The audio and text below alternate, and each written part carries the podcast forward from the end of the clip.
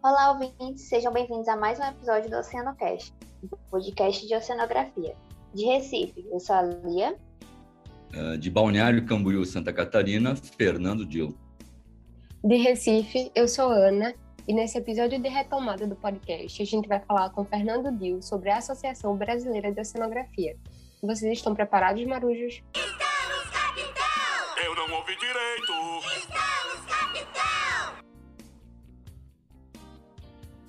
Esse episódio é patrocinado pelo Organomar, Laboratório de Compostos Orgânicos em Ecossistemas Costeiros e Marinhos da Universidade Federal de Pernambuco, e pelo CERMA, Centro de Estudos e Ensaios em Risco e Modelagem Ambiental da Universidade Federal de Pernambuco.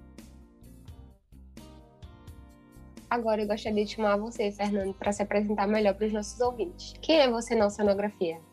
Bom, boa noite a todos, né? Obrigado pela possibilidade, estou falando um pouquinho sobre mim, ao menos o que, que eu estou inserido na oceanografia.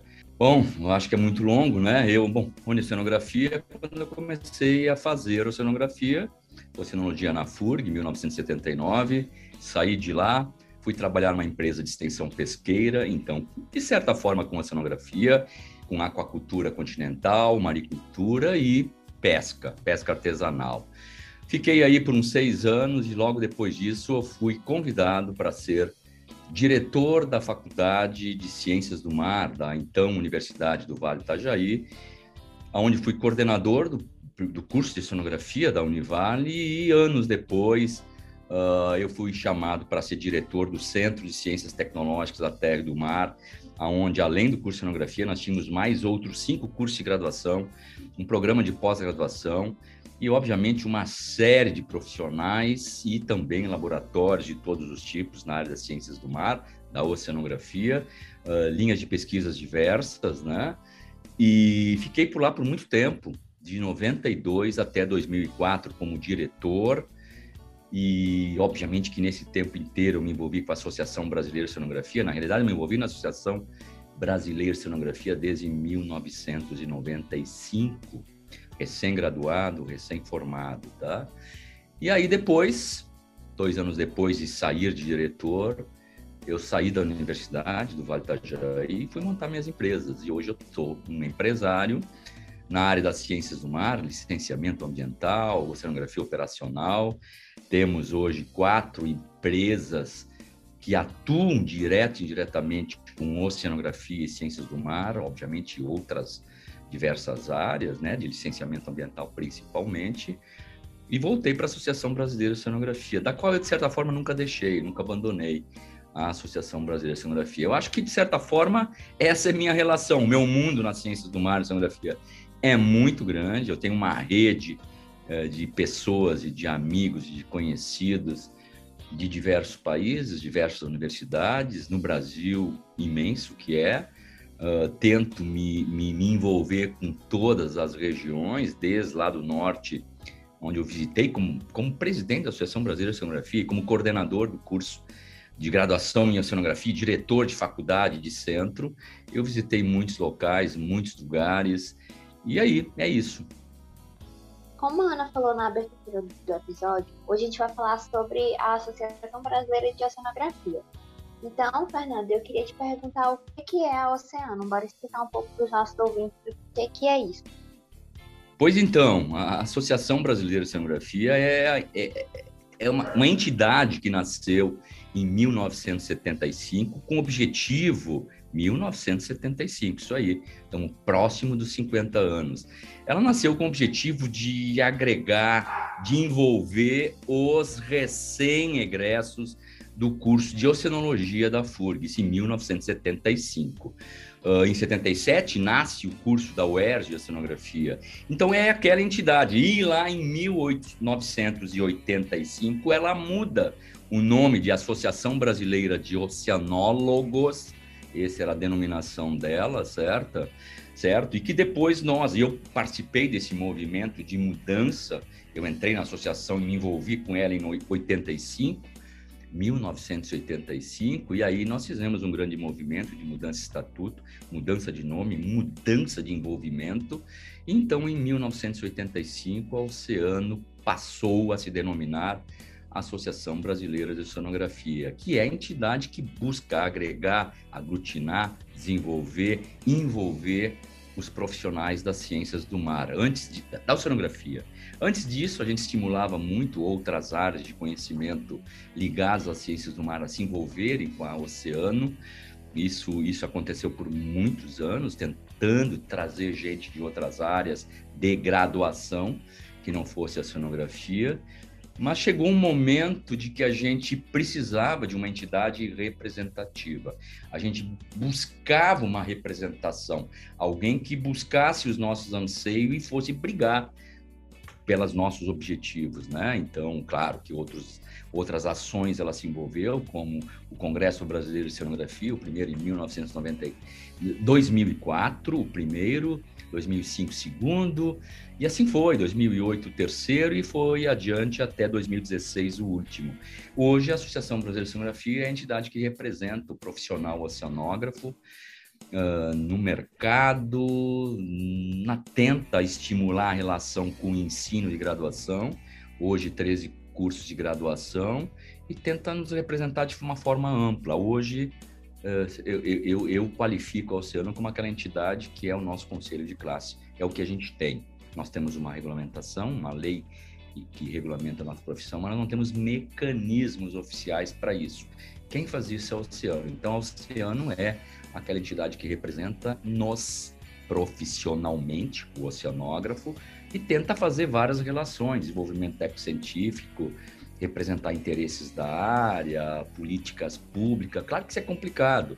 Uma entidade como nossa, sem muitos recursos, é complicado. Sem nenhum apoio governamental, como os conselhos de classe têm, fica tudo um pouco difícil. Mas isso é oceano. Se deu para explicar um pouquinho para você, se deu para entender um pouquinho, é isso. Claro que a gente vai conversar um pouquinho mais, mas essa é a entidade que nos representa profissionalmente, de certa forma, essa relação mercado com a graduação, com as universidades, o desenvolvimento técnico-científico através dos nossos congressos, através de outros estímulos, e a gente quer voar mais com essa entidade. A Oceano, ela tem uma sede?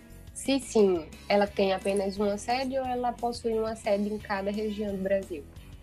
Sim, a Oceano, conforme os estatutos que a gente herdou e depois transformamos ele, o estatuto foi alterado, ele foi modernizado perante o novo Código Civil brasileiro, né? Acredito que em 1900, em 2013, 2013, 14, né? Onde que ele sofreu mudanças e nós continuamos sempre contendo uma sede, uma sede nacional. Hoje nós temos essa sede, teoricamente, o que diz lá, a, a sede deveria migrar e caminhar como presidente, não é essa o objetivo. O objetivo, obviamente, futuramente é ter uma sede nacional, que pode ser ou em Brasília, ou em São Paulo, ou no Rio, ou em Balneário Camboriú, ou qualquer outro local, mas a ideia é esta. Mas hoje tem uma sede, sim, ela é em Balneário Camboriú nós temos as, um sede com endereço, pagando aluguel, uh, tendo um, um, um profissionais trabalhando lá dentro, que são pagos para isso. A diretoria não é paga, são tudo trabalho voluntário, acho que isso é importante. Mas nós temos uma secretária, temos um assessor de comunicação e marketing, que a gente paga o salário deles, né? Uh, e, e, isso nos custa caro, claro, para manter essa entidade uh, viva, atuante dinâmica, e, e é isso, é, é, isso, nós temos uma sede sim, e as sessões regionais hoje são quatro, a gente gostaria de muito mais, elas não têm sede, está na casa de um, está no laboratório de pesquisa de uma universidade, depende aonde que eles estejam, né, essa diretoria, hoje nós temos uma diretoria da seção regional em São Paulo, capital, uma no Rio de Janeiro, capital, uma em Salvador, Bahia, que é Nordeste, né? Tem gente da diretoria morando em Sergipe, e outra no norte, que tem a sede, teoricamente, em São Luís do Maranhão e alguns membros uh, em Belém do Pará. Você falou sobre pagar o salário de uma secretária, de um profissional de marketing.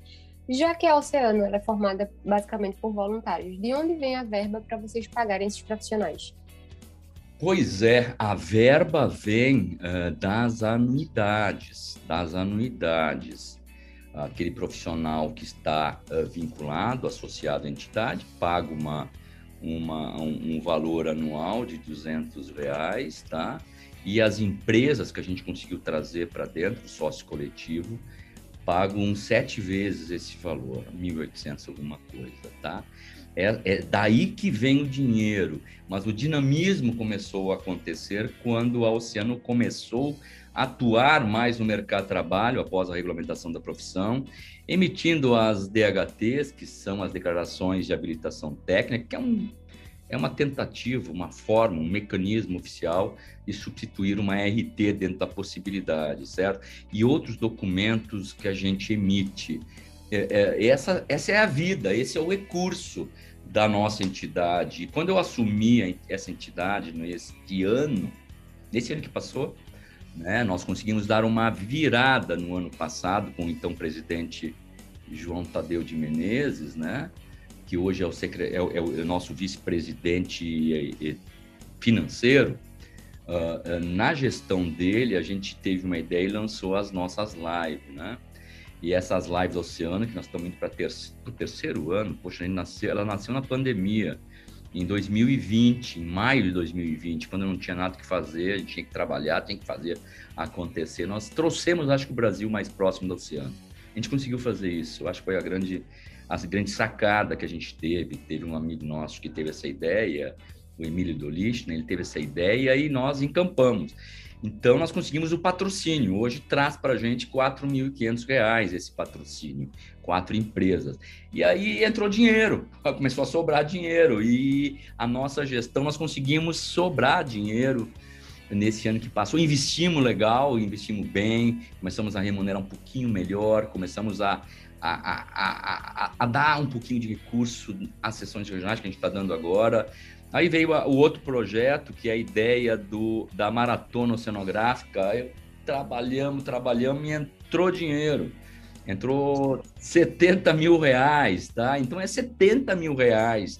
E decidimos então dividir uma parte disso para sessões regionais, que o dinheiro vai, vai estar tá sendo distribuído para eles agora, porque eles precisam de dinheiro também, as sessões regionais. Inicialmente eu pensei parte desse dinheiro ser levado, inclusive, para as empresas júnior, né? Uh, tentei fazer isso e acho que e, e é certo a gente tentar fazer isso e vamos tentar conseguir, nós vamos fazer, de trazer as empresas júniores mais próximas da Oceano, trazer os centros acadêmicos, agora eu quero trazer os centros acadêmicos mais próximos, conversar mais, porque é muito difícil, a, a graduação está muito longe da gente, está muito longe da gente, muito longe, tá? Eu não consigo entender isso, mas tudo bem, a gente vai conversar sobre isso. E aí agora nós estamos lançando o projeto Descobrindo o Mercado. E eu estou desesperado atrás de patrocinadores nossos, mas eu vou conseguir um dinheirinho pequeno.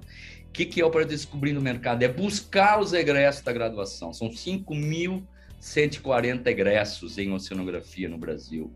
Então, buscar eles, eu quero que esse vídeo que a gente vai fazer, essa ação que a gente vai fazer, que a gente, a gente seja, seja patrocinado. Eu já estou com cinco empresas patrocinando isso, eu quero ter 10. 10 vezes 5 vai dar 25 mil reais, entendeu? Não é muito. 10 vezes 5, 50 mil reais, entendeu? Cada uma vai pagar 5 mil reais. São 50 mil reais. Então eu quero dizer o seguinte: esse ano de 2000 e, de 2022 vai sobrar mais recursos para poder fazer mais projetos. Então, de onde vem o dinheiro? Do quadro social. E dos projetos que a gente desenvolve. É isso. E é muito, pouco dinheiro. Você não gasta por mês. Eu vou chutar um valor aí, mas não estou longe disso, não. A gente gasta por mês em torno de 15 mil reais por mês para manter a entidade. 15 mil. Para vocês verem isso aí, chuta por 10, 10 meses em média, que são de meses que tem que ser consumido dinheiro, recurso, aí vem tudo: internet, telefone, é, computador novo, computador velho, e tudo, aluguel, faxineira, material, carro, vai para o correio, tudo. Isso dá uh, em torno de 150 mil reais por mês. É esse o recurso que a entidade tem. Vivemos por 150 mil reais. E tentamos representar todos os profissionais oceanógrafos que tentam chegar até nós. É isso. Realmente a atuação da Oceana é bem ampla. E aí, ao longo do episódio, a gente vai se aprofundando um pouco mais em cada uma dessas atuações. Por enquanto, eu queria perguntar assim, na prática, como é que a Oceano faz para conseguir alcançar o seu objetivo, o seu intuito? quais que são as atuações da associação no dia a dia? Uh, bom, em primeiro lugar, eu queria que vocês entendessem algo que é muito difícil. É muito difícil, tá? Voluntariado. Você tem que fazer com que as pessoas que estão envolvidas, que têm o seu ganha-pão diário, que tem que trabalhar, que tem uma empresa ou que é um funcionário, que tem filhos, que tem que dar casa para o trabalho, uh, que tem família, que tem lazer, que tem compromissos, que tem problemas, que ele vai trabalhar de graça. Ah, ele tem que estar sempre feliz, tá? Ele tem que estar sempre alegre a crítica vem. Hoje eu recebi duas críticas, tá? De amigos meus, inclusive. Me mandaram uma mensagem de WhatsApp me criticando, tá? E que no bom sentido, uma crítica construtiva, diga de passagem, entendeu? Pô, Alciano devia fazer assim para ser mais ágil, mais dinâmica. Pô, coincidentemente já estamos tentando fazer isso. As, as DHT são muito lentas, um processo lento, então eu pego o meu, o meu amigo, que é meu colega, que é engenheiro, ele vai no CRE, ele vai no sistema, é automático, não pode demorar. Eu digo, eu concordo contigo, nós estamos trabalhando nesse sentido. Então, Lia, tentando responder de uma certa forma a tua pergunta, como a gente faz isso? é, uma, é, uma, é uma luta hercúlea. Eu não sei se alguém sabe o significado de Hercúleo. É uma força de Hércules. Vocês sabem, já viram falar a história de Hércules. Então a gente tem que trabalhar dia e noite. A gente dorme dia e noite. E eu me lembro um dia, esse é um, um fato interessante. Quando eu era presidente da Oceano, pela primeira gestão, isso foi em 1990 que eu consegui ser o presidente da Oceano. Até então eu tinha cargo no conselho diretor e eu fui secretário de 88 a 90. Em 90 eu assumi pela primeira vez a Oceano. Todas as reuniões, o conselho não tinha, não tinha isso aí, não tinha internet, não tinha nada, não tinha, não tinha computador, entendeu? Eu tinha uma máquina, eu tinha uma máquina datilo, de datilografia. Eu comprei essa máquina, uma Remington 20 e eu fazia os ofícios do Oceano uh, digitando, vocês imaginam isso.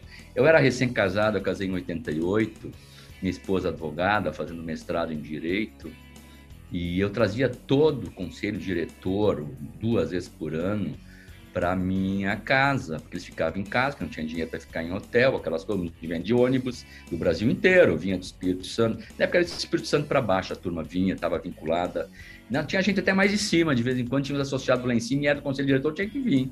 E a gente fazia eles virem. E ela dizia assim para mim, tá? Isso é um orgulho para mim. Eu acho que isso é um orgulho. Um dia a gente vai fazer um livro da Oceano para tentar colocar essas, essas, essas, esses detalhes. Ela falou: Poxa, Fernando, vocês são um grêmio. Vocês são um grêmio, vocês são um grêmio, né? Um grêmio estudantil. Vocês são um grêmio, um grupo de alunos. O grêmio estudantil é depois da. Depois da depois da Revolução, lá em 64, os, os, a, a, apresentação estudantil tinha que ser representada por grêmios. Grêmios, tudo vinculados ao diretor do colégio. Vocês são um grêmio, vocês não vão sair nunca daí. Nunca. Nunca. E isso me, e, e, e isso me machucava, tá? Eu disse, não, a gente está lutando. Mas ninguém ouve vocês, ninguém ouve vocês. Isso em 90. Teve uma época dinheiro, a gente fez, olha só coisa de louca, a gente fez uma, uma rifa de uma televisão a cores. Uma rifa de televisão a cores. E adivinha quem ganhou a rifa? Foi a nossa secretária estadual de, da, da seção regional de Santa Catarina, a Patrícia. Ela fez parte de uma live nossa, ela está na Austrália, é doutora, uma pessoa incrível, até toquei nesse assunto com ela. Ela disse assim: Eu vou dar para vocês. Ela ganhou a, a, a televisão. Eu disse: Não, a gente tinha comprado a televisão ainda, não tinha comprado, né? Só tinha modelo lá. Uh, ela disse: Não, isso vai ser, eu vou doar, eu não vou pegar esse prêmio, não. Você não precisa desse dinheiro, tá? Nós queria dinheiro para ir para Brasília, brigar pela regulamentação da nossa profissão. Nosso projeto estava tramitando e a gente deu entrada em 88, precisava de dinheiro. Tínhamos que ir a Brasília de avião, não tinha como a gente chegar lá. Tinha que ir, tinha que fazer. Então, ô, ô, Lia, eu sei que eu fugi um pouquinho da tua pergunta, mas a gente pode voltar essa tua pergunta. Como a gente faz ser ouvido olha, é difícil. Eu fico muito magoado de que egressos não estão nem aí, uh, coordenadores de curso de graduação não estão nem aí, tá? E que nas outras profissões, principalmente da área da, do sistema CREA, CONFIA, uh, uh, existem disciplinas onde eles tentam mostrar a representatividade profissional. Eles são, eles são, eles são, eles não é uma lavagem cerebral, mas eles têm disciplinas de ética, de comportamento, de representação profissional, como a gente faz, o que é uma ART, como ela funciona, como é que tu dedura o teu concorrente de uma outra profissão que está entrando no teu mercado, como a gente defende os teus interesses, como a gente... Estou exagerando, tá? Não vamos falar mais aí, porque senão eu vou me arrepender do que estou falando, tá? Mas é isso. E, e, e, e, na oceanografia não tem isso. Então isso, isso me magoa. Isso me magoa. Isso me chateia. Que, que, que, as, que os cursos de graduação uh, não pensam no oceano como uma entidade que possa facilitar ou envolver os egressos. Uh, é uma crítica que eu faço. Da mesma forma como eu faço a crítica que muitas coordenações de curso, claro que isso é caso a caso, mas não se preocupam com o mercado de trabalho, não se preocupam, meu papel é formar. Meu papel é formar. Eu formei um bom profissional, pronto, deu. Mas para aí, vamos, vamos adequar um pouco melhor, vamos tentar fazer ele mais voltado para o mercado A, o mercado B. O mercado C está bombando aqui. Vamos tentar buscar um professor que possa dar uma disciplina nova, eletiva. Então, acho que é isso. Eu, eu acho que esse era o papel também do Oceano. E nós fizemos isso muito, muitos anos atrás. Quem criou o Fórum de Coordenadores de Curso de, de Oceanografia no Brasil? Foi o Oceano que criou. Foi o Oceano que criou. Isso é o Oceano criou o Fórum de Coordenadores de Oceanografia do Brasil, que é um momento, é aquele espaço que todos os coordenadores de graduação em oceanografia no Brasil se reúnem uma vez por ano, era duas vezes por ano, se reúnem para conversar sobre os cursos, problemas, a relação com o oceano, como é que funcionaria. E, e, e de um dado momento, isso deixou de existir. A Oceano deixou de ser convidada, tá? Então, isso machuca um pouco, tá? Mas e, por quê? Porque a gente está sozinho na guerra. A gente está remando num mar revolto, imenso, sozinho. E tá cheio de tubarão querendo morder a gente. Tô falando da gente, é oceano. E quem são esses tubarões? Ah, são egressos que falam por falar, são alguns professores de graduação, ao invés de falar ou não falar nada, fica assim, fica quieto. Não fala mal, não fala do oceano. Se tu quer falar mal, não fala. Não fala porque ela é a entidade que tenta representar os interesses desse cara que tu tá, tá formando, cara. Então não fala mal dela. Não quer falar bem? Não fala, tá? Mas não fale mal. É mais ou menos isso. Ou então pegar o telefone ou um WhatsApp hoje, ah, liga lá, oh, pô, Oceano, uh, vem até aqui, dá uma palestra. Eram muito raros os momentos e as oportunidades que o presidente da Oceano foi chamado para ir até uh, uma universidade e dar um e dar uma palestra para os alunos, envolver eles, é, dar cara. E a Oceano não tinha dinheiro para isso. E quando tinha, a gente até ia, tá? A gente até ia. Mas, pô, o Brasil é longo, é enorme e custa muito caro, custava caro. Hoje eu diria, o Oceano tem, tem recurso para isso. Mas hoje tem outros mecanismos, é isso aí. A gente está falando uh, de uma forma distante, longínqua, né? Mas existem esses mecanismos da internet que a gente não tinha a internet nasceu para mim em 1992, foi o primeiro acesso que eu tive à internet. Tá? Então, só para dar uma, uma ideia aí, Lia, desculpa se eu me estendi, fugi e fui para outro rumo. Tá? Fernando, você citou o pagamento de uma anuidade por parte dos associados. Isso caracteriza a Oceano como um conselho de oceanografia? E se isso não for um conselho, é, qual a diferença entre a Oceano e um conselho de oceanografia? Bom, a Oceano não é um conselho de classe.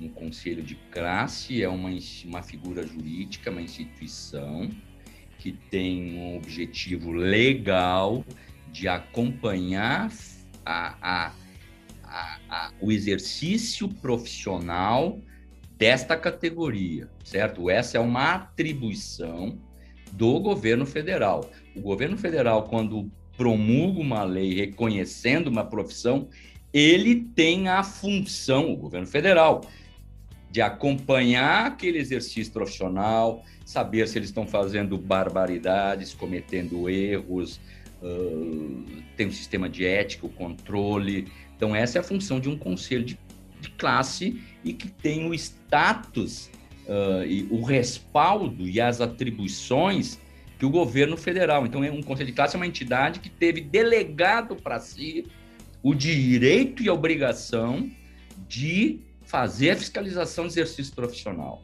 A Oceano só teve a regulamentação e não teve a criação do conselho. Então, nós estamos temos uma lei, mas nós estamos ao léu, nós estamos mais ou menos no ar, não temos um pé e um chão. Qual é o chão? O chão é um conselho de classe, nós temos uma casa, nós temos uma arrecadação, essa arrecadação, enquanto não tiver arrecadação, vem o suporte do governo federal, a maioria dessas sedes, desses conselhos de classe, esses, essas, os, as confederações, conselhos federais, eles, eles, eles são, são estruturas, muitas delas, do governo federal que entregou para essas entidades, entendeu? Então, por quê? Porque era o governo federal que tem essa obrigação legal de fazer fiscalização, mas como eu não quero fazer, eu, governo, eu delego a uma instituição para fazer isso. Você me representa. Por exemplo, a minha esposa é advogada, ela tem lá da OAB uma carteira que tem um brasão da República. Aquela carteira tem, tem, tem, tem um reconhecimento nacional, aquilo tem um selo que você é obrigado a reconhecer aquilo com uma carteira, uma carteira de identificação. Porque aquilo que emitiu, entre aspas, apesar que foi a OAB, mas ela, ela emitiu em nome do governo federal. É uma cédula de identidade reconhecida nacionalmente, tá? Então, a Oceano tenta fazer, às vezes, cumprir este papel, tá?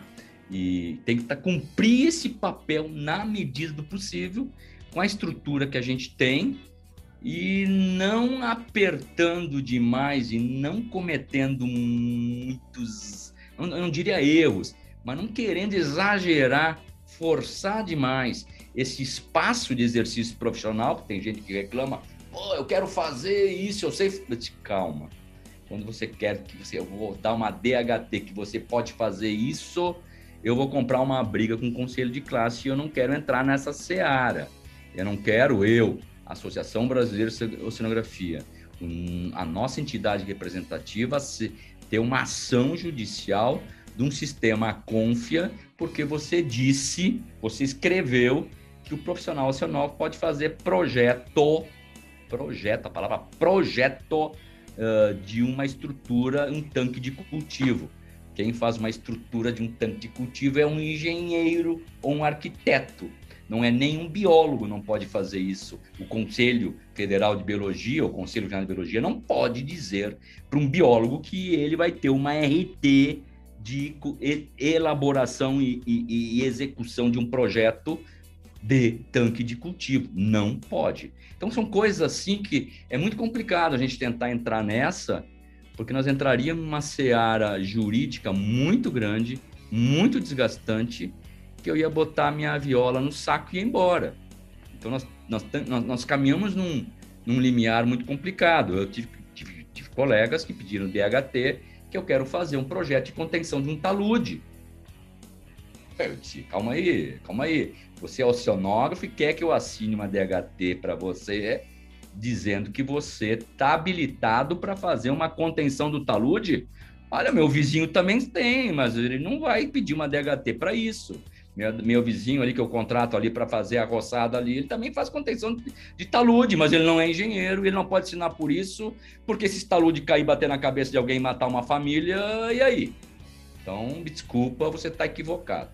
Quem pode fazer isso é um engenheiro, um arquiteto e alguns outros profissionais muito limitados. Entendeu como é que é complicado? Mas a gente tenta fazer, às vezes, e o papel de um conselho de classe, de uma entidade representativa maior, de desenvolvimento técnico-científico e muito mais. É, só para ver se eu entendi direito, Fernando. Então, quando a pessoa ela, ela começa a pagar essa unidade da Oceano, o, a Oceano ela vai assegurar ao oceanógrafo de tipo tentar permitir tentar fazer com que o projeto daquela pessoa seja não, permitido? Não. Ele, como oceanógrafo, possa fazer? Não, não é isso. Antes de nós termos a profissão regulamentada, eu fazia oceanografia. E eu atuava onde eu tinha possibilidades e aonde o mercado permitisse que eu atuasse, certo? Tanto que tem uma série de oceanógrafos por aí, a grande hegemônica maioria que não é associada ao oceano. Portanto, exercem plenamente o seu exercício profissional no que lhes é possível. Entretanto, atenção, aí vem o oceano. O oceano dentro dessa é, dentro desse papel. Não que o oceano não tenha outros papéis, mas dentro desse papel uh, de representar o profissional de uma forma efetiva no mercado, é aquele mercado que exige esse tipo de sistema e de controle que é principalmente no setor público, principalmente setor público, principalmente no sistema jurídico. Se você assinar um laudo técnico, um parecer técnico, o juiz vai exigir de você um documento que te dá habilitação. Aí tu pode chegar e pegar teu diploma. Tá aqui meu diploma, eu sou oceanógrafo. Ah, tá legal. O teu diploma tá ótimo. Para mim tá ótimo. Mas pode chegar um juiz ou um promotor que vai dizer: não, não, não, não, não. Eu quero outra coisa. Eu quero um outro documento. Eu quero que ele me mostre que ele tem competência e ele vai assinar como responsável disso aí. Opa, é outra coisa é outra coisa. Não, então eu assino uma declaração que eu sou responsável por esse trabalho, que esse laudo técnico é meu, eu sou responsável, tenho competência. Tá bom. Se o juiz aceitou e o promotor, eu estou falando agora de juiz, sistema judicial, tá? Pode ser lá na licitação, é diferente, isso vale uma, eu acho que vale um, um espaço só para isso, tá? Uh, mas se você uh, Assim, não, mas peraí, mas eu não quero uma declaração tua. Não, mas eu, eu sou oceanógrafo, eu tenho aqui meu diploma, tá aqui, é válido pelo MEC, Ministério, tá aqui, currículo mínimo reconhecido, tá aqui, ó. Conselho Federal de Educação reconheceu, eu tenho um mestrado, um doutorado, olha aqui. Não, não, tudo bem, tudo bem, mas eu quero que tu me prove que tu é o responsável técnico disso aí, que tu fez um laudo técnico dizendo que a água não está poluída, que está poluída, eu quero, eu quero que você me assine um documento não, mas eu vou então assinar uma declaração. Não, não, não, não quero declaração. Eu quero que tu mostre que tu é vinculado a uma entidade que, entre aspas, te acompanha como profissional e que possa dizer, além de você, que você sim tem competência responsável. Não, mas eu tenho um, um, um currículo, de, eu tenho um currículo, sou graduado, tenho um diploma. Bom, te resolve lá com o juiz e com o promotor, mas apresenta uma DHT, entendeu? A, a própria DHN, quando emitiu a nova Norman 25, disse, atenção, até então, somente os profissionais vinculados ao sistema Confia, quais sejam engenheiro civil, geólogo, geógrafo, engenheiro agrimensor, engenheiro cartógrafo, podem assinar, podem assinar um levantamento hidrográfico. Só. Só e nós conseguimos colocar o oceanógrafo ali dentro. Entenderam? Então a Marinha do Brasil, a Marinha do Brasil exige um documento formal e oficial da Associação Brasileira de Oceanografia para o oceanógrafo poder ser responsável técnico de levantamento hidrográfico. Essa é uma grande característica, um, um grande exemplo de onde está esse papel da Oceano. Eu participo de licitações públicas, estou aqui agora, uma licitação pública do projeto de engordamento da praia de Gravatá, no município de Navegante, Santa Catarina. A, a empresa, a, o órgão público, o município, aceita a Oceano emitir certidões de acervo técnico de serviços similares realizado por Oceanov, que saíram, se foram gerados através de uma DHT, que é uma declaração de habilitação técnica. Eu não sei se deu para fazer entender. Alguns setores da economia brasileira ou sistema público exigem esse tipo de documento. Alguns locais ainda existe oposição à validade desse documento. Da onde que vem a oposição da validade desses documentos? Grupos corporativistas de outras profissões Deu para entender? Tem outras profissões que dizem os desgraçados ou as desgraçadas dos oceanógrafos estão vindo tipo uma, uma onda, eles estão avançando, vamos segurar eles. Aqui em São Paulo, uma autorização de captura de fauna não pode ser assinada por oceanógrafo, mesmo sendo para coleta de peixes. Isso é um exemplo concreto. É um exemplo concreto, tá? Do mal, mas é concreto. E para derrubar isso, isso é uma luta hercúlea. Não é de um dia para a noite. É uma luta violenta. Ah, por que isso acontece em São Paulo? Porque quer queira, quer não, lá naquele órgão onde está vinculado no estado de São Paulo, o domínio dessas empresas está vinculado a um ou dois grupos profissionais. Eu trabalho em Santa Catarina desde 1986, existe, existiam empresas, e eu trabalhei em uma delas, onde os grupos profissionais eram os donos daquela empresa pública.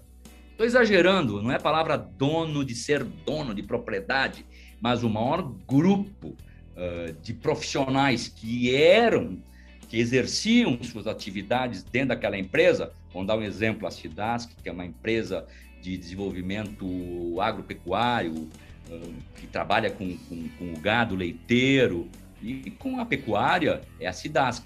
Qual era a profissão mais dominante lá dentro? Médico veterinário. Então eles dominavam as regras, certo? Até um zootecnista conseguir entrar lá dentro era uma luta. Até um biólogo entrar lá dentro era uma luta, porque não existiria um espaço para ele. Na outra empresa, que era a antiga Carpes, que era o agrônomo, que trabalhava com extensão rural. Então eram os agrônomos e os técnicos agrícolas que detem, eh, detinham o poder de grupo dentro daquela empresa. Com o tempo, isso foi dissipado e hoje não existe mais isso, mas existiu muito nos anos 70, os anos 80 e anos 90, que eu lá estive, eu lá trabalhei entre, entre 80, final de 80 e início de 90. Eu estou dando exemplos práticos e pragmáticos que existem no Brasil inteiro.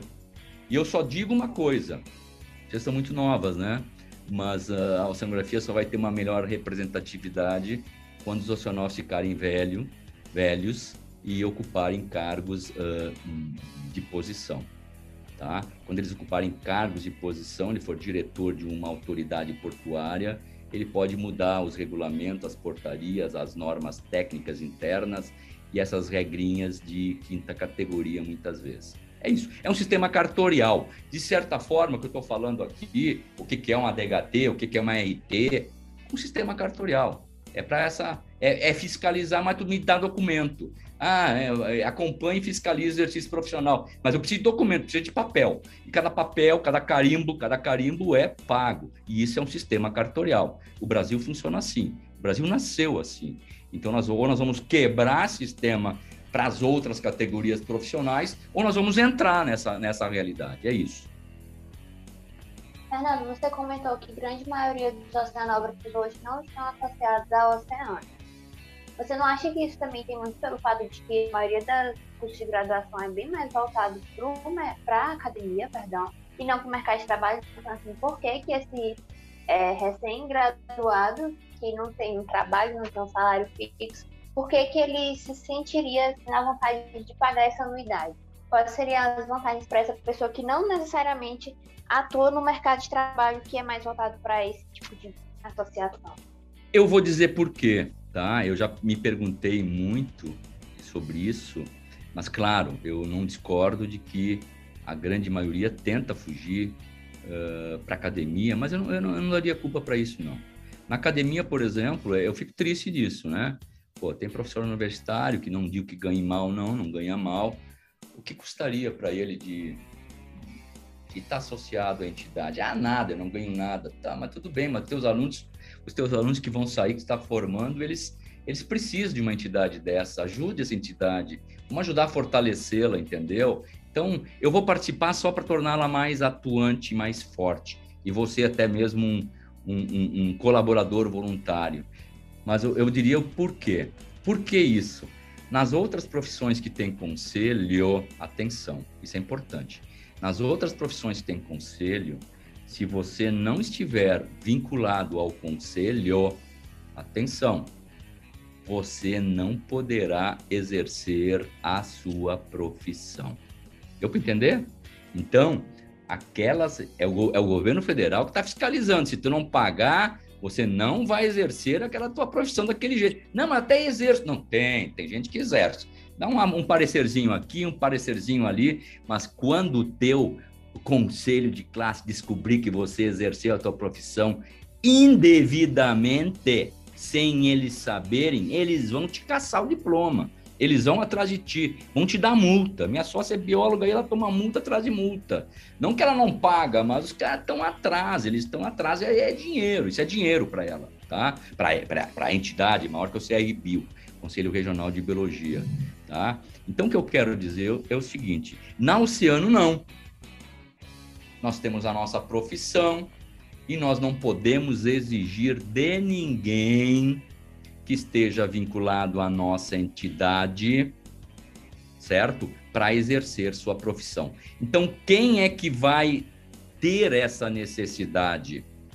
É aquele que está no mercado sendo um, um, empreendedor que tem sua empresa ou que é um profissional que é responsável técnico da empresa e precisa de uma DHT, precisa de uma declaração para dar para a Marinha do Brasil, precisa dar um parecer técnico lá do técnico dele num, num processo judicial, entendeu? Junto a, a, um perito judicial. Eu tenho vários colegas peritos judiciais que é, um associado porque ele precisa emitir a DHT e é aceita pelos processos que ele está.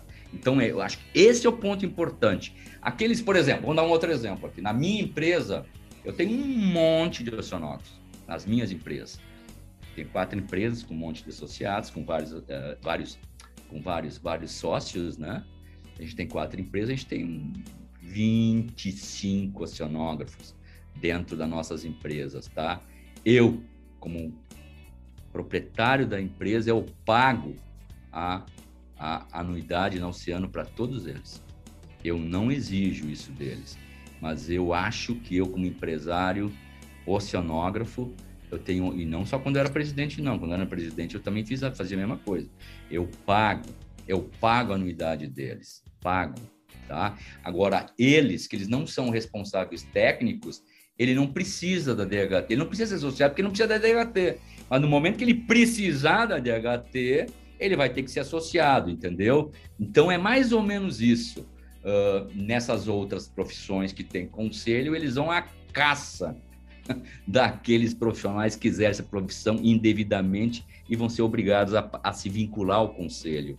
A Oceano não faz isso, ela não pode fazer isso, ela não pode exigir, ela não pode fiscalizar, ela não pode punir ninguém, ela não tem essa função de conselho de classe. Ela não pode atuar de forma é, a controlar a ética do exercício profissional daquele sujeito.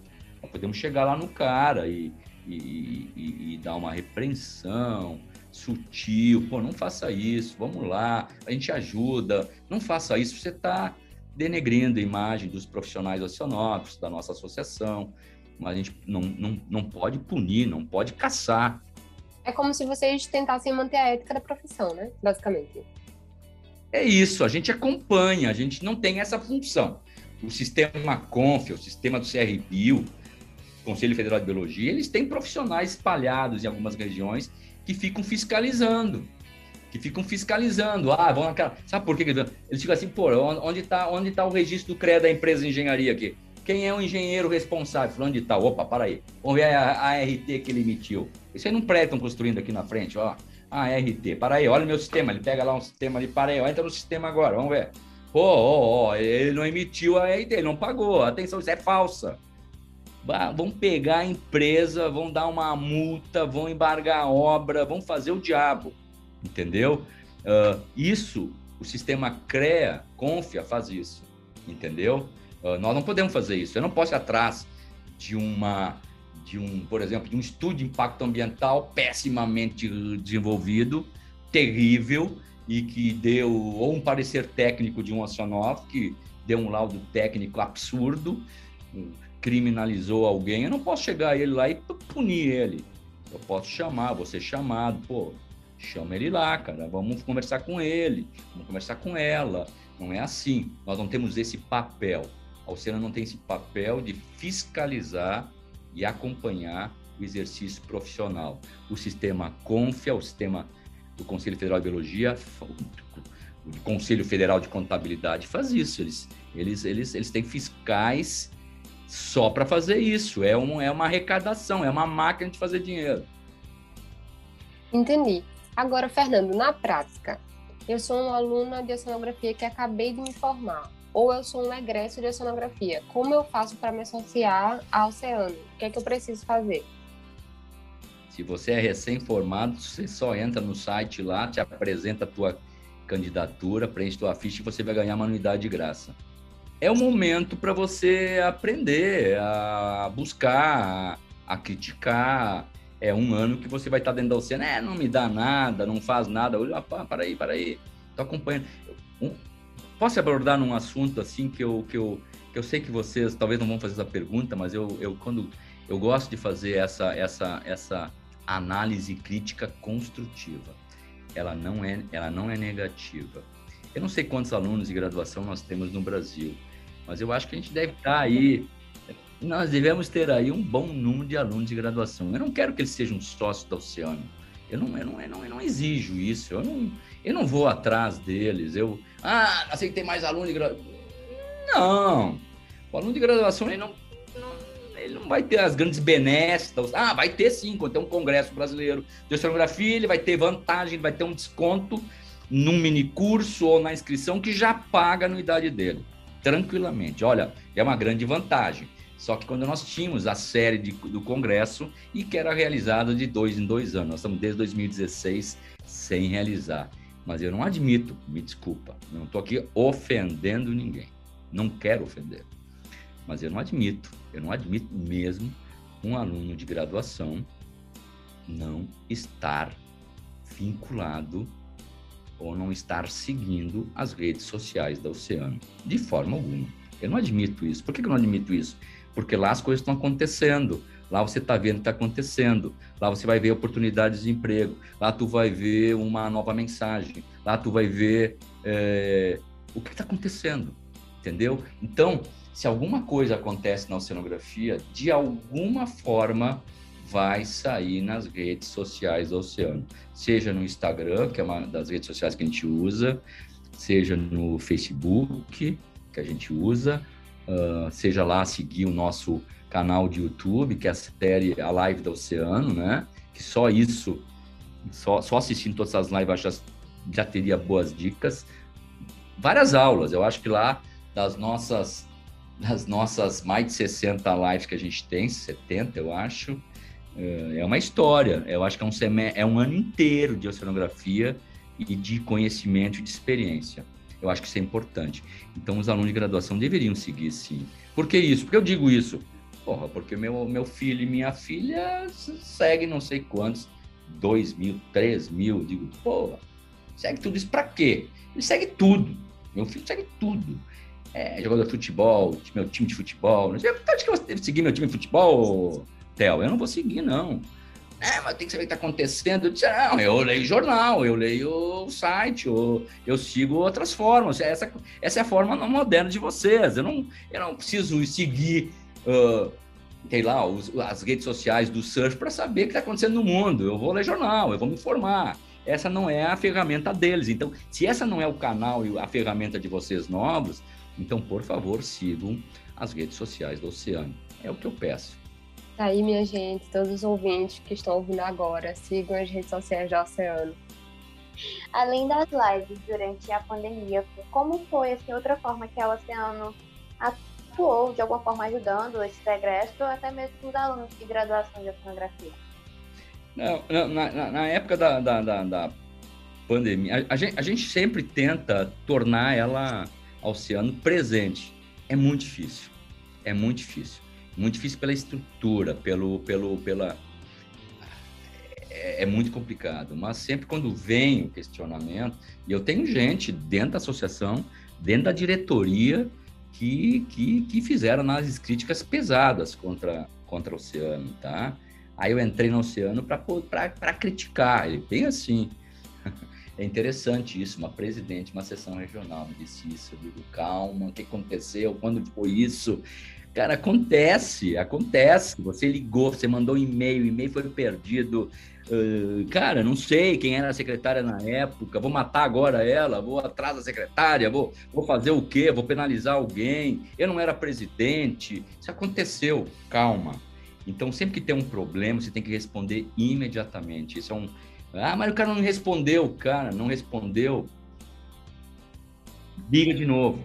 Manda uma mensagem de novo Hoje, um amigo meu mandou uma mensagem para mim, fazendo uma análise crítica, e eu respondi imediatamente. Então, eu acho que esse é o nosso papel. Mas o que, que nós fizemos nessa pandemia? Eu acho que as lives foi uma, uma pegada e uma sacada muito legal. A gente conseguiu envolver muita gente, tá? Muita gente. A maratona oceanográfica de inovação foi pensada. Nós realizamos elas nesse ano, ela nesse ano que passou. Foi terrível o trabalho, foi muito pesado o trabalho, envolver, criar, desenvolver, é, dar tacada, que ela custou cara, né? Ela custou, ela teve um custo de mais de 40 mil reais, nós arrecadamos 70. Então ela teve um custo de mais de mais de 40 mil reais. Tu tinha que investir. E como é que tu dá essa peitada? Bom, já fiz vários congressos, congressos brasileiros, congresso internacional, sem um tostão no bolso, e eu apostei, reservei centro de convenções, em nome do Oceano, claro, mas se o Oceano não pagar, quem é que vai pagar? Sou eu. É eu. Eu estou avalizando ali meu nome. Como é que eu vou passar a conta para o Oceano se não tem dinheiro? Por que, que eu falo isso? É um centro de convenções. Quanto é que tu acha que custa o centro de convenções do Rio de Janeiro do Congresso CBO de 2010? Em 2010 custou 350 mil reais. 350 mil reais. 2010. Isso há 12 anos atrás. Vocês têm ideia do que é assinar um contrato de 350 mil reais sem tu ter o dinheiro? Só um louco faz isso. A gente fez várias vezes, muitas vezes. Aí a gente já fez, pô, CBO foram, foram vários, foram vários. Eu não fugi o número agora de quantos a gente fez. Colacmar eu fiz três, Congresso Latino-Americano de Ciências do Mar. Três, três. É muito dinheiro, é muito dinheiro envolvido. Fechar um hotel aqui, aqui em Balneário Camboriú, fechar um hotel com 100 quartos, que cada quarto em 2011 custava 400 reais a diária, o que, vocês acham que é isso? Uh, uh, uh, trazer 90 convidados, sendo que desses 90 convidados, todos vêm de avião, sendo que 90, desses 90 convidados, todos de passagem de graça, estadia, alimentação trazer 90 convidados, sendo que desses 90 convidados, 40 são de exterior, só um louco faz isso. E a gente faz. Faz por quê? Porque a gente viu que dá. A gente sabe que fazer o Congresso Brasileiro de Cenografia, as pessoas dão retorno. A inscrição vai existir. Essa inscrição vai dar um retorno. Nós vamos ganhar um dinheiro, por mínimo que seja, nos órgãos públicos federais e estaduais. Nós vamos ganhar o patrocínio de empresas amigas, que eu vou atrás e fuço a gente fuça, uh, todos se envolvem nisso. Então é isso, mas que não deixa você dormir em alguns momentos, ah, vocês não imaginam, cara. Inclusive, já que a gente falou sobre a maratona oceanográfica, a gente participou, eu e a gente ficou, nosso grupo ficou em terceiro lugar e foi genial, muito bem organizada a gente, como aluno de oceanografia, foi assim, um oásis no deserto, porque a gente ama essas coisas. Então, parabéns sempre que quiser fazer. Acho que, inclusive, nossos ouvintes, se por algum acaso tiver esse ano, por favor, participem. É uma iniciativa muito boa e a gente, como aluno, cresce muito e aproveita muito é, esses eventos. Foi maravilhoso, assim, não tenho do que reclamar, foi perfeito acabou que foi uma iniciativa muito boa para conseguir realmente inserir a Oceano dentro da graduação. Além de você ter comentado que acha que tem pouco envolvimento da graduação com o oceano. Então, a gente já tinha participado de outras hackathons que não eram direcionadas para a oceanografia e até, até que tinha um tema de oceanografia assim no meio, mas a Maratona Oceanografia de Inovação, a Maratona é, Oceanografia de Inovação, por ter sido assim 100% oceanográfica, ela foi, foi muito mais interessante para a gente. A gente conseguiu aprender muito mais. Então, realmente, foi a primeira edição. É, a nossa universidade não conseguiu dar as duas equipes que podiam dar. Mas, assim, a gente conseguiu uma boa colocação no final. E eu acho que, principalmente, a gente conseguiu mostrar para os nossos alunos, os nossos colegas de graduação, que dá para participar, que é uma experiência boa. Então, provavelmente na próxima edição a gente vai conseguir colocar as duas equipes, sabe? Eu acho que foi uma iniciativa muito boa para envolver os alunos com a, a Oceano. Pois então, é, é olha aí, ó, é, é bom, é, mas olha o trabalho para montar, para pensar, para estruturar, para buscar o dinheiro e atrás do patrocinador. A gente tem que ouvir certas coisas que a gente ouve com inteligência. Acho que esse é um pouquinho do uh, experiência. A gente vai ficando velho, a gente vai tendo um pouquinho de experiência.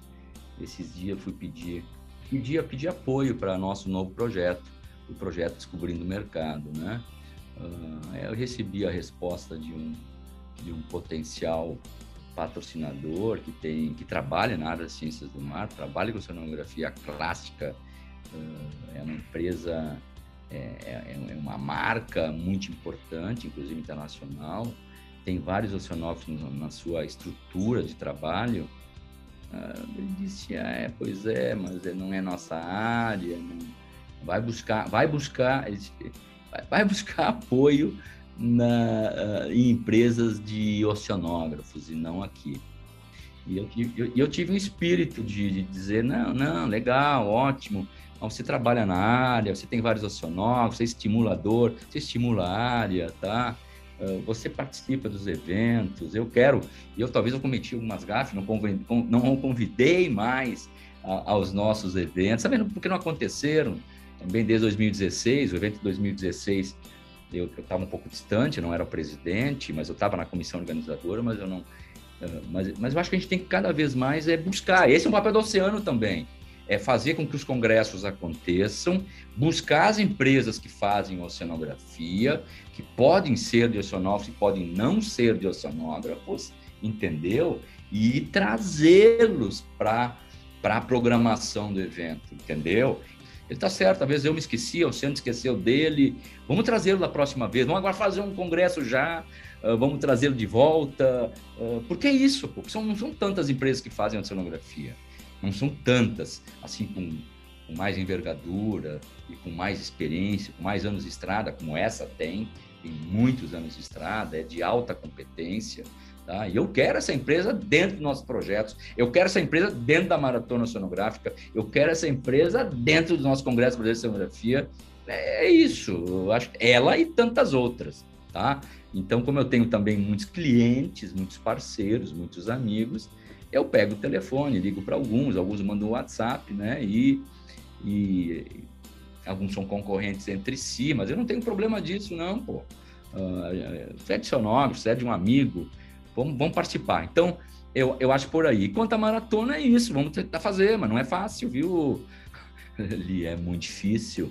É muito difícil, é um desgaste normal. No final da maratona que ela aconteceu, eu me afastei um pouco. Foram, foram assim alguns dias. Foram um final, foi uma sexta, um sábado e domingo também teve algumas ações. No outro final de semana também teve. Eu, eu disse assim para a organização, assim, pelo amor de Deus, me, me tirem me tirem da linha de frente, cara, entendeu? Eu não posso mais, eu não aguento mais. É muito estresse, um estresse danado, violento, tá? E toda aquela equipe, eu que escolhi, eu mandei mensagem um por um daquela comissão. Eu, eu mandei mensagens pessoais para mais de 20, mais de 40. E desses 40 chegou lá nos 20. Tem pessoas que tinham compromisso, tem pessoas que não queriam. Então eu trouxe pessoas de outras áreas, entendeu? Então, isso é desgastante, mas é fundamental uma maratona dessa para estimular, uh, capacitar, treinar os alunos de graduação. Vocês viram isso, né? Além dos alunos, eu acho que essa foi, essa foi uma iniciativa muito bem vista pelos professores. É, a gente teve um professor que foi tutor, e aí eu acho que através dessa iniciativa também do professor de querer apoiar uma turma da graduação, outros professores começaram a também querer participar das próximas edições. Eu acho que não só foi um incentivo para os alunos, como para os professores da gente verem que a Oceano está tentando também ter essa relação mais próxima com os alunos, com os professores e com os centros. É, eu, eu acho que sim, eu acho que os professores têm que se envolver mais, vários se envolveram, né? Uh, mas é difícil, é difícil, a gente sabe qual é o papel de um coordenador que está estressado, e eu sou um chato no bom sentido, viu? é, é, é quando eu mando as minhas mensagens os coordenadores, pô, são, são 13 coordenadores. E aí eu vou mandando a mensagem uma atrás da outra, vai então, pá, pá, pá, pá, pá, pá. E não precisa responder. Pô, se tu se, ah, já perguntando de novo, olha aqui, eu tô de férias. Te, caramba, desculpa, desculpa. Então a gente tem que ter esse. Uh, pô, eu sei, eu sei que tu tá de férias, cara, mas diz assim, ó, oi, Fernando, tudo bem, legal? Eu te respondo, tá, mas não, não, não fica chateado comigo por eu estar tá te mandando uma mensagem. Eu quero fazer uma pergunta que tem um peso pessoal, que é, desde que eu entrei na graduação, eu sempre ouvi falar muito da CBO, do Congresso Brasileiro de Oceanografia. Só que eu nunca tive a oportunidade de participar de um, como você falou, o último foi em 2016. E a pergunta que eu queria fazer é: tem alguma previsão de volta para a CBO? Tem. Ai. Tem. Eu, eu, eu, eu fui o presidente do CBO 2004, 2005, 2007, 6, não, 2005, 2008 fui vice-presidente, foi todos, aí foi 2010 vice-presidente, 2010 foi Rio Grande, 2012 foi no Rio, fui vice-presidente, de Rio Grande fui vice-presidente, me envolvi com todos, olha só. Eu, em 2014 foi, foi aqui em Itajaí, também me envolvi. Em 2016 eu não me envolvi diretamente, mas eu estava na comissão, na Federal da Bahia. E eu organizei o Colacmar de 2007, com 2.600 participantes. Eu, eu, eu, fui presidente, eu participei e fui presidente do Colacmar de 2011, com 2.600 participantes, e eu fui o presidente do Colacmar 2017, com 900 participantes. Tá? Então, então, e agora vai acontecer o Colacmar, o Colacmar de Panamá. Panamá, quem quer ir para Panamá em setembro desse ano. Uh, eu, escolhi, eu, eu, escolhi bem essa cidade, eu chamei o cara para fazer para presidir esse, esse congresso aqui. Uh, eu dou meus pitacos, mas eu não quero pisar na programação dele, é o, é o Edgardo, né? Uh, Panamá é uma maravilha, o país, a cidade é uma maravilha, o país é uma maravilha. Eu tenho amigos lá, colegas oceanóficos, eu tenho três colegas oceanóficos que moram no Panamá, três. Eu, eu frequento, eu tenho uma relação com eles. Eu fui seis vezes ao Panamá, tá? Então, eu levei o congresso para Cuba, o Colacmar para Cuba, uh, do meu amigo Guilherme Garcia. Eu levei para ele para eu ajudei a levar ele para pro Uruguai, Punta del Este, e também para Argentina e Mar del Plata, tá? Então me envolvi bastante nesses congressos. É, e é isso, é um baita. Os congressos são ótimos. Eu queria fazer o Congresso Brasileiro de Cenografia em 2019. Ele estava programado 2020, 2020 ele estava programado para acontecer.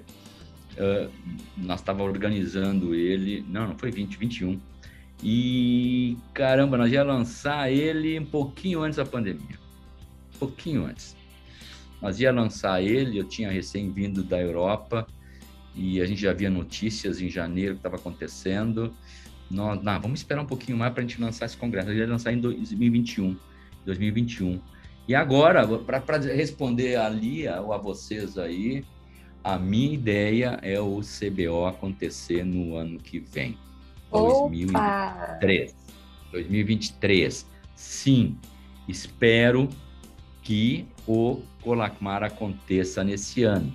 Porque se acontecer nesse ano, o, o CBO vai acontecer em 2023, certamente. Então, mas é bom também para os alunos se envolverem na organização, né? Então, os alunos locais uh, organizam, ajudam a se envolver, geralmente são uns 30, 40 alunos que, que se envolvem. Então, sim, nós queremos fazer o Congresso Brasileiro de Cenografia, uh, possivelmente em 2023.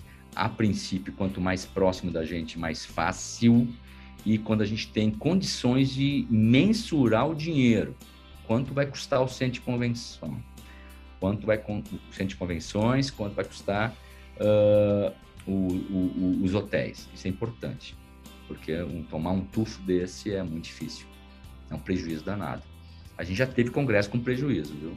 Para vocês terem uma ideia, que nem todos os congressos dão lucro, né? Teve um congresso que deu prejuízo. Ele foi uns 200 mil de prejuízo, mas esse dinheiro era o lucro de um colacmar que aconteceu.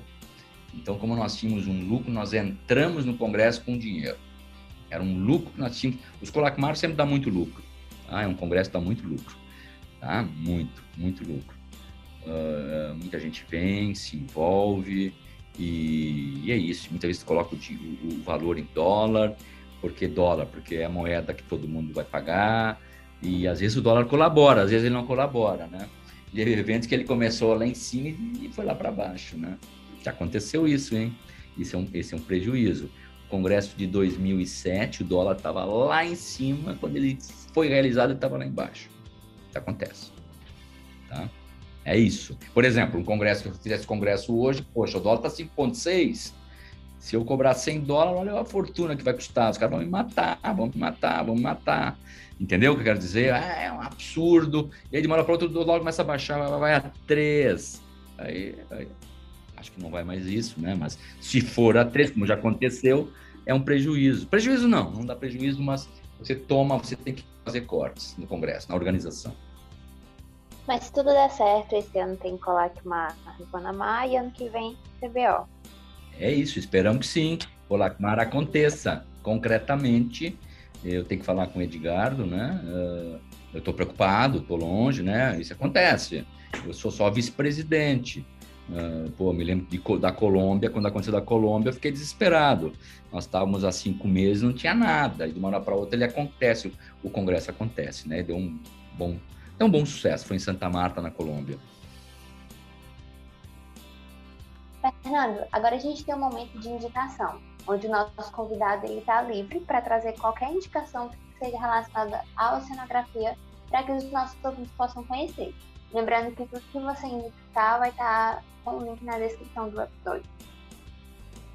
Uh, bom, o que eu pediria, é o que eu pediria ou indicaria para quem está ouvindo a gente nessa nessa oportunidade, né? É primeiro acompanhar as redes sociais da Oceano, tá? Eu acho que isso é fundamental. Todos, todos os egressos de oceanografia, nós somos 5 mil egressos, sigam, sigam. Uh, não, não custa, se você frequenta as redes sociais de alguma forma, sigam as redes sociais. Todos os alunos de graduação deviam, deviam seguir, uh, que os professores de graduação seguissem. Uh, é um pedido que a gente faz, porque aí você pode ver observar ou ler alguma dica qualquer. As, as oportunidades de, de, de, emprego, que a gente tem visto isso de uma forma frequente, seja para a diretoria nacional, pela Oceano Brasil, como a, a, a, diretor, a, a seção regional do Rio de Janeiro, que toda sexta-feira uh, faz uma grande publicação sobre isso, né? Uh, as lives, o que está acontecendo, oportunidades diversas, curiosidades, algumas mensagens. A Oceano manda nossas mensagens. A gente constrói algumas mensagens em alguns vídeos de um minuto, um minuto e meio, uh, para ser um pouquinho, um pouquinho mais uh, lúdica, né? As nossa, a nosso trabalho, uh, o nosso recado. inclusive agora a gente vai produzir um videozinho pequeno, um vídeo pequeno. Vamos lançar agora o vídeo do projeto e eu quero que acompanhem todos, né? O projeto Conhecendo o Mercado e nós vamos logo depois de conhecendo o mercado, que o vídeo deve, já está pronto, vamos só editar ele na versão final com os patrocinadores. A gente vai lançar um, um, um vídeo sobre o, a economia azul, tá? Que é algo, algo importante, algo em voga, algo que deve ser melhor discutido ou melhor conhecido. Então é essa a dica. E todos os alunos de graduação, por favor, alunos de graduação, sigam, sigam a Oceano, tá? E ó, não tenham medo ou de manter contato com o oceano, ah, de, de, de qualquer forma. Eu sei que depois, vocês vão uh, dar o meu contato, eu não tenho, não tenho problema nenhum.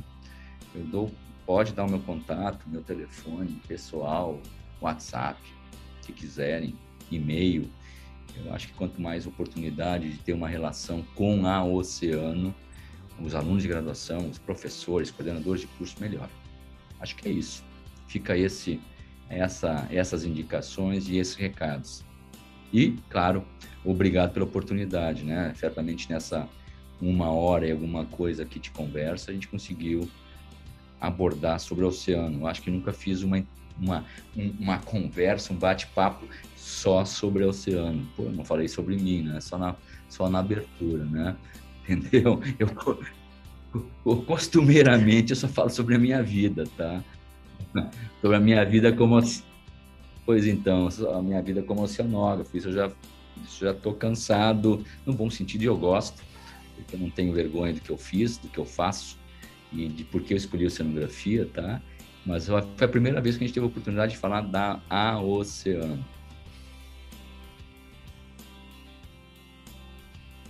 Esse episódio foi patrocinado pela Organomar, Laboratório de Compostos Orgânicos em Ecossistemas Costeiros e Marinhos da Universidade Federal de Pernambuco, e pelo CERN, Centro de Estudos e Ensaios em Risco e Modelagem Ambiental da Universidade Federal de Pernambuco. Olá, ouvintes, muito obrigada por chegarem até o fim de mais um episódio. A gente espera que vocês tenham gostado e a gente está muito, muito feliz de estar de volta. Em breve tem mais episódio e não se esqueçam de compartilhar com seus amigos e de mandar um feedback do que você achou pra gente. Pode ser no nosso Instagram, no Twitter, arroba ou no nosso e-mail, oceanocast.gmail.com. Até a próxima, Marujo!